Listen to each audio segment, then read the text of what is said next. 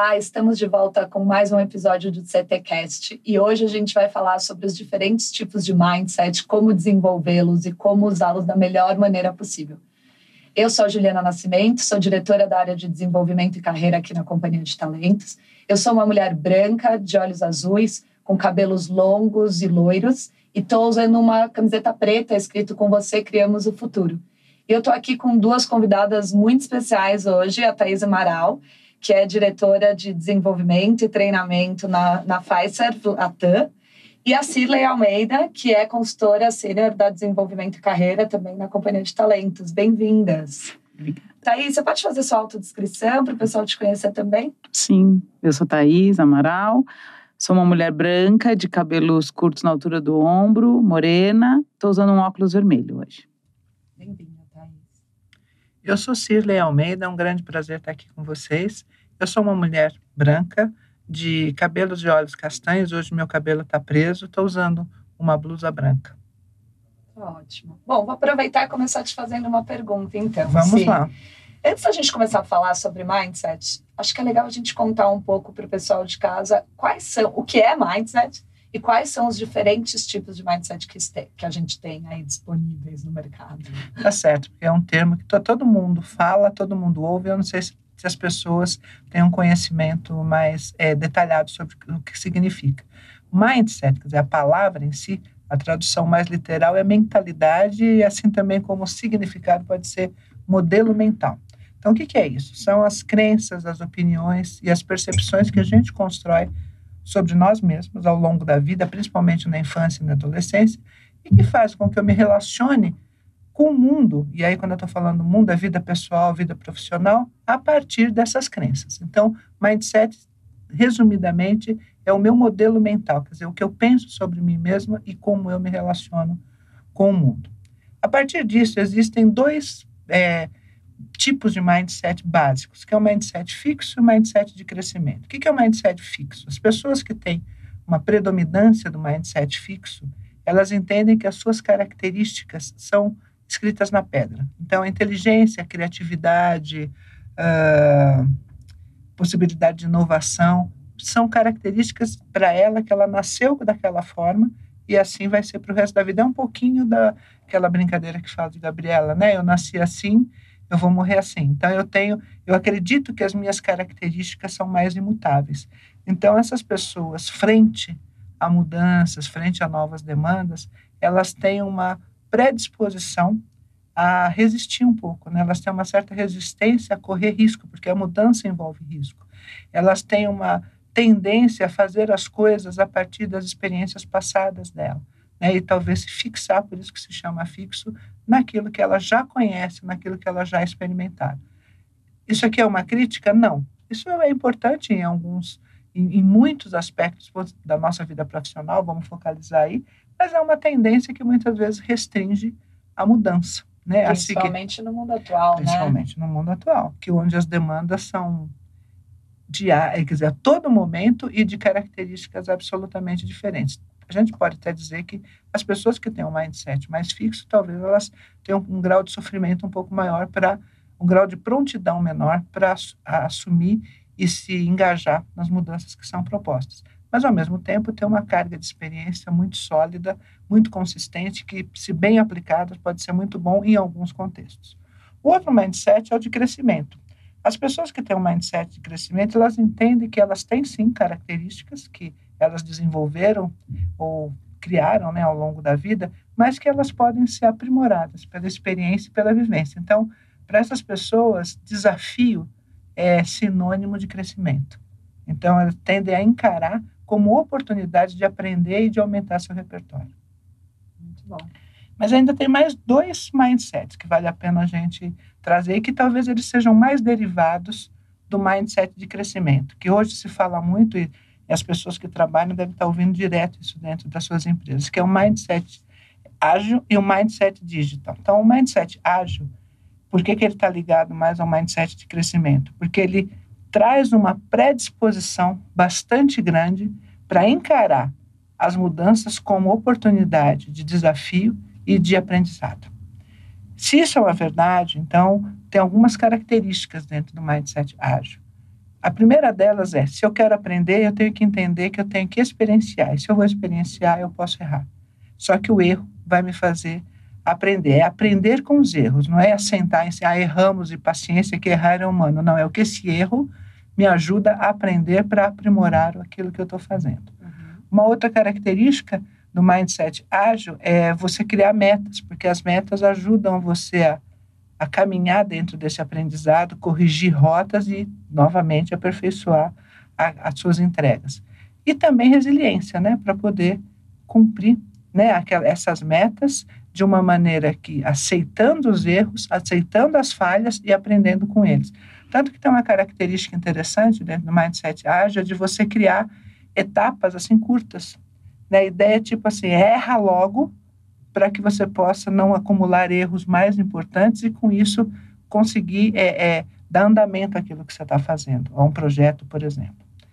E o mindset digital, ele tem uma principal característica é você estar tá aberto, mais do que estar aberto, é procurar ferramentas tecnológicas que ajudem você a executar o seu trabalho. Então, uma coisa bem típica é você abandonar a agenda ou caderninho, né, físico, para buscar ferramentas. Eu estou exagerando aqui no exemplo, mas tem a ver sim, né? Quer dizer, você realmente tem uma predisposição para buscar ferramentas digitais para apoiar o teu trabalho. Então, são esses quatro tipos de mindset que as pessoas vão ouvir dentro das suas organizações. Esse último aí eu acho que eu estou precisando desenvolver também. Porque você eu tem sou, seu eu, caderninho. Eu sou do caderninho e tenho bastante dificuldade nessa coisa de anotar as coisas em tablet e tal, ainda não é comigo. Fica a dica. E tem uma letra linda, viu? Vou falar para você. Viu? Ah, obrigada, eu já tentei imitar, obrigada, mas, não mas consigo. Mas é difícil sair ali do analógico para mim. Ô, Thaís, e, e, lá na Pfizer existe algum tipo de, de mindset que vocês valorizam mais, né? Ou para algumas pessoas, ou para alguma área específica? Tem alguma coisa nesse sentido? Essa pergunta é bem interessante, né? A Pfizer é uma empresa de tecnologia de meio de pagamento. Então, a gente tem transformado a forma como as pessoas realizam transações financeiras no, no mercado, né? no Brasil e no mundo.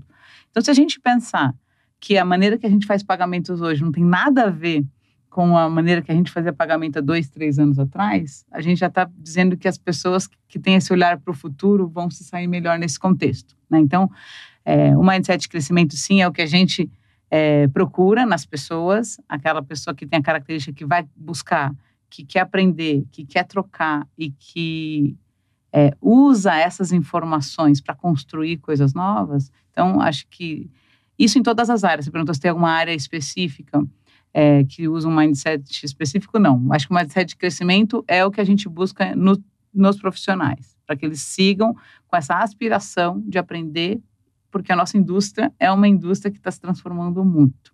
Né? O mindset ágil, como ela trouxe, que eu acho que é muito importante, ele traz para a nossa indústria essa questão de você explorar, você está aberto para o que é o novo, né? Você entender o que vai acontecer, entender o que o cliente quer e propor. Né? Então, a, o, o mindset acha, a mentalidade, né, que a gente vai até confundindo, né?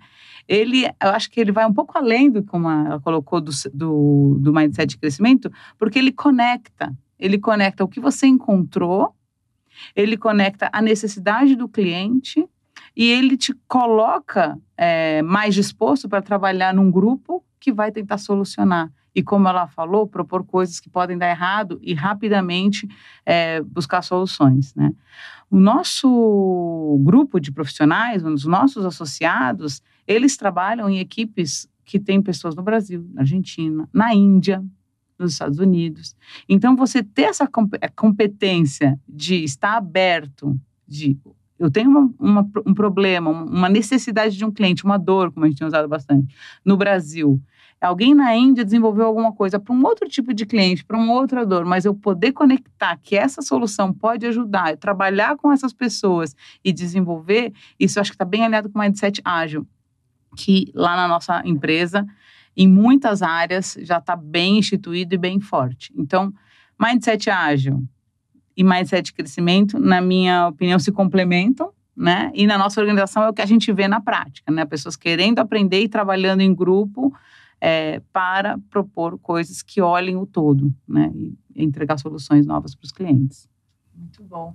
Eu fico pensando, né, que acho que nas empresas nas mais modernas, as de tecnologia e outras, é difícil a gente pensar em qualquer mindset que não seja ágil ou de crescimento, né? Um mundo com, com tantas mudanças, é, enfim, o que a gente passou nos últimos anos só comprova, né, o quanto VUCA, que é um termo lá de trás, já falava de que a gente precisa aprender a lidar com complexidade, com ambiguidade. E eu imagino que um, um mindset fixo vai ter muita dificuldade de lidar com contexto com tantas mudanças assim, né? Porque aqui refletindo enquanto a Thais estava falando, que eu não consigo imaginar uma empresa de tecnologia que não tenha essas características e que não vá muito por esse caminho, né? E acho que complementando e acho e é muito interessante isso que você trouxe, né? A gente busca essas características nas pessoas e a gente acredita na Pfizer que é possível desenvolver. Então, uhum. eu acho que eu sou de recursos humanos, eu acho que a empresa acredita que você trabalha hoje no front-end. Então, você pode desenvolver, buscar conhecimentos e daqui a um tempo está trabalhando no back-end e se tornar um analista full stack. Ou você está numa te tecnologia legada e você pode sim se dedicar, porque você conhece a indústria, porque você conhece o cliente, conhece o segmento, aprendeu outras tecnologias e quem sabe está trabalhando aí no online, no mobile. Então, é, acho que a, a gente não, não, não, encontra isso na literatura, mas a empresa também tem um mindset, né? Uhum. Tem a cultura da empresa de verdade, né? Então, acho que no nosso caso, acreditar que as pessoas aprendem e podem se desenvolver e querem se desenvolver e que a gente precisa dar os recursos, facilita com que é, isso vai, ampliando e contagiando, né? Eu acho a organização toda. Inclusive, até por ser de tecnologia, mais do que responder à demanda dos clientes, tem um aspecto que é de inovar, né? De passar, de, de antecipar anteci é, necessidades e tendências para poder oferecer ao mercado. Então, se você não tiver abertura para isso, principalmente no seu, acho que em todos, mas talvez em tecnologia mais ainda, porque é o que está trazendo mais revolução, vamos dizer, dentro das organizações, né? Exatamente. E o mindset de crescimento, é, ele alimenta essas características dessas pessoas que percebem as tendências antes delas acontecerem. Uhum. Né? Então, a gente está falando de sinais fracos de tendência, coisas que nem aconteceram e que tem empresas e pessoas que percebem. Por que, que elas percebem? Porque elas estão com um radar mais aberto, né? elas estão mais é, dispostas, predispostas a captar isso, trazer para a organização. Mas a organização precisa ter pessoas que também querem observar e aprender com essas pessoas, estimular isso, né? Que aí eu acho que vai conectando. Muito bom. Se aproveitando, então, né, até o gancho do que a Thaís falou, de que é, acredita-se que esses mindsets podem ser desenvolvidos. Que, que você diria para as pessoas que estão nos assistindo, né? Como é que elas fazem para desenvolver um mindset ágil ou de crescimento? Vamos lá, eu acho que é importante, cada um de nós tem uma tendência predominante. Então, porque a gente está falando muito do mindset de crescimento, mas tem pessoas que têm um mindset mais fixo, né? E é importante você identificar isso, não para tentar anular o que você é, mas é crescer a partir disso. Então você precisa ter consciência, olha, eu tenho uma tendência talvez mais de me fixar, de resistir, de querer fazer as coisas de uma maneira que eu já conheço, sem, sem grandes é, riscos né, de eu errar. Eu acho que esse é um, é um ponto importante. Tem um, até uma, uma brincadeira que a gente vê em algumas literaturas, assim, se você puder criar uma persona até para o teu... Porque talvez alguns de nós tenham um ladinho do nosso mindset que é fixo. Então, cria uma uhum. persona, você pode até dar um nome para dizer, poxa, agora baixou a... A minha chama Maria, baixou a Maria aqui, deixa... Por que, que ela baixou? O que está gatilhando em mim, quer dizer, e no fundo talvez tenha muito a ver com alguns receios, alguns medos que eu preciso é entender, explorar para poder seguir adiante. Esse é um primeiro ponto. Mas fora isso, falando de uma maneira mais objetiva, tem duas formas boas de você também se desenvolver, né? Uma é, bom, dentro do que eu faço, quais são as outras qualificações que eu preciso ter? Né? O que, que eu posso desenvolver, aprender mais dentro ainda daquilo que eu faço. É aquilo que se chama upskilling, né? Quer dizer, eu uhum. vou dar um up nas minhas habilidades atuais. Isso é uma forma de você estar tá mexendo com o seu mindset. E também, e aí talvez muito dentro do que você falou, né, de buscar tendências, que é o outro lado, é como é que eu posso desenvolver habilidades que para tentar fazer algo diferente do que eu faço. Né? Que é o que se chama reskilling, né? Que é eu desenvolver coisas que hoje eu não sei para fazer coisas que hoje eu não faço.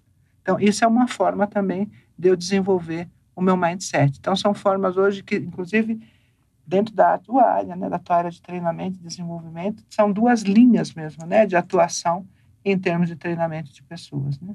Exatamente. Hoje a gente está é, tá desenvolvendo coisas que a gente não sabia que ia desenvolver há seis meses atrás, está vendendo coisas que a gente nem começou a embrulhar ainda. Então, essas pessoas, esses profissionais que conseguem perceber essas tendências, se antecipar e, e agilizar o reskilling, né, é, vão com certeza ajudar bastante as organizações. Né?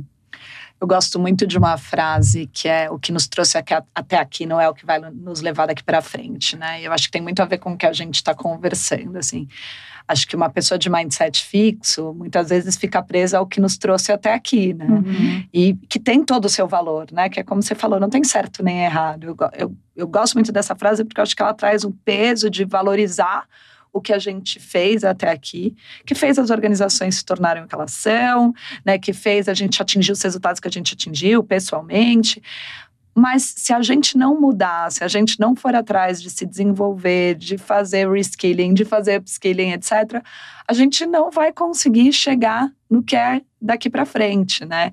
Então acho que tem, tem uma reflexão importante aí para quem tem um mindset mais fixo nesse sentido de como é que eu me trabalho para que eu consiga chegar aonde eu preciso chegar, onde o negócio está me exigindo chegar daqui para frente.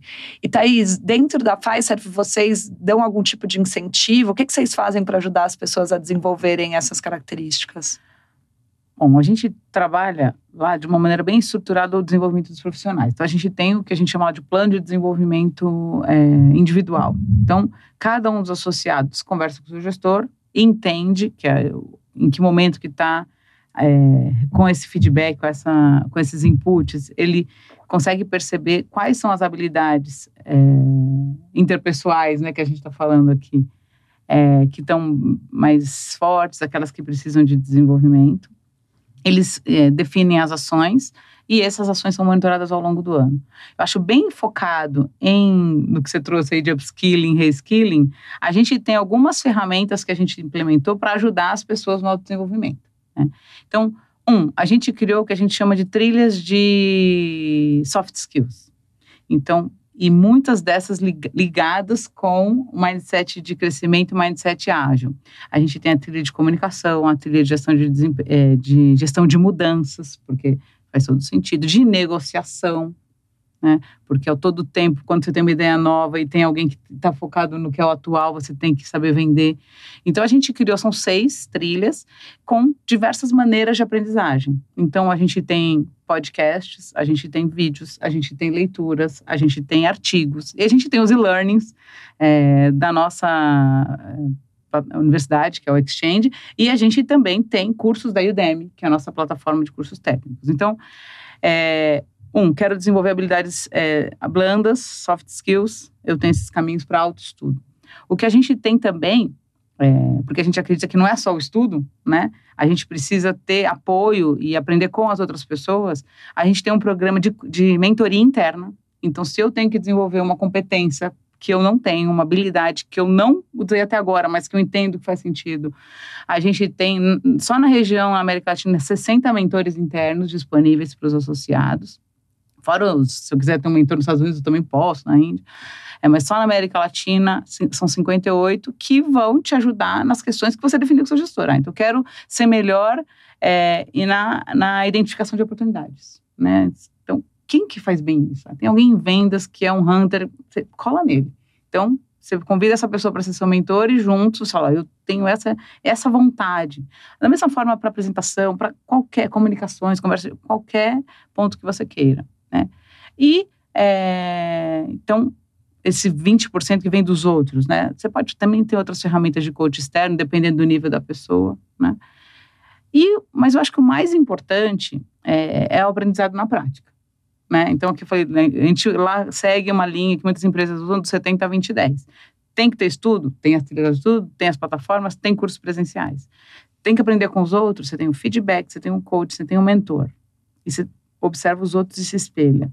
Mas tem uma parte que é a parte no trabalho, que é você buscar as oportunidades de pôr em prática todos esses comportamentos que você está estudando. Então, 70% do teu plano tem que estar tá alocado numa atividade. Então, a gente trabalha assim lá. Então, se eu tenho que desenvolver uma habilidade de, como eu falei, de é, mapear novos negócios, de entender novas soluções. Então, eu vou trabalhar numa equipe que está fazendo isso, né? Para desenvolver essa habilidade, para pôr em prática isso que eu estudei, né? Ah, se eu tenho que desenvolver uma habilidade de influência. Então, você vai assumir um projeto onde você vai tomar a posição de, de PM e vai ter que influenciar a equipe para fazer um trabalho. Assumir uma licença maternidade de alguém. Então, a gente é, o 70% é muito importante lá. Né? E é o que a gente realmente mede. Então, tá no teu plano de desenvolvimento essa, esse assignment? Tá, então vamos ajudar a acontecer.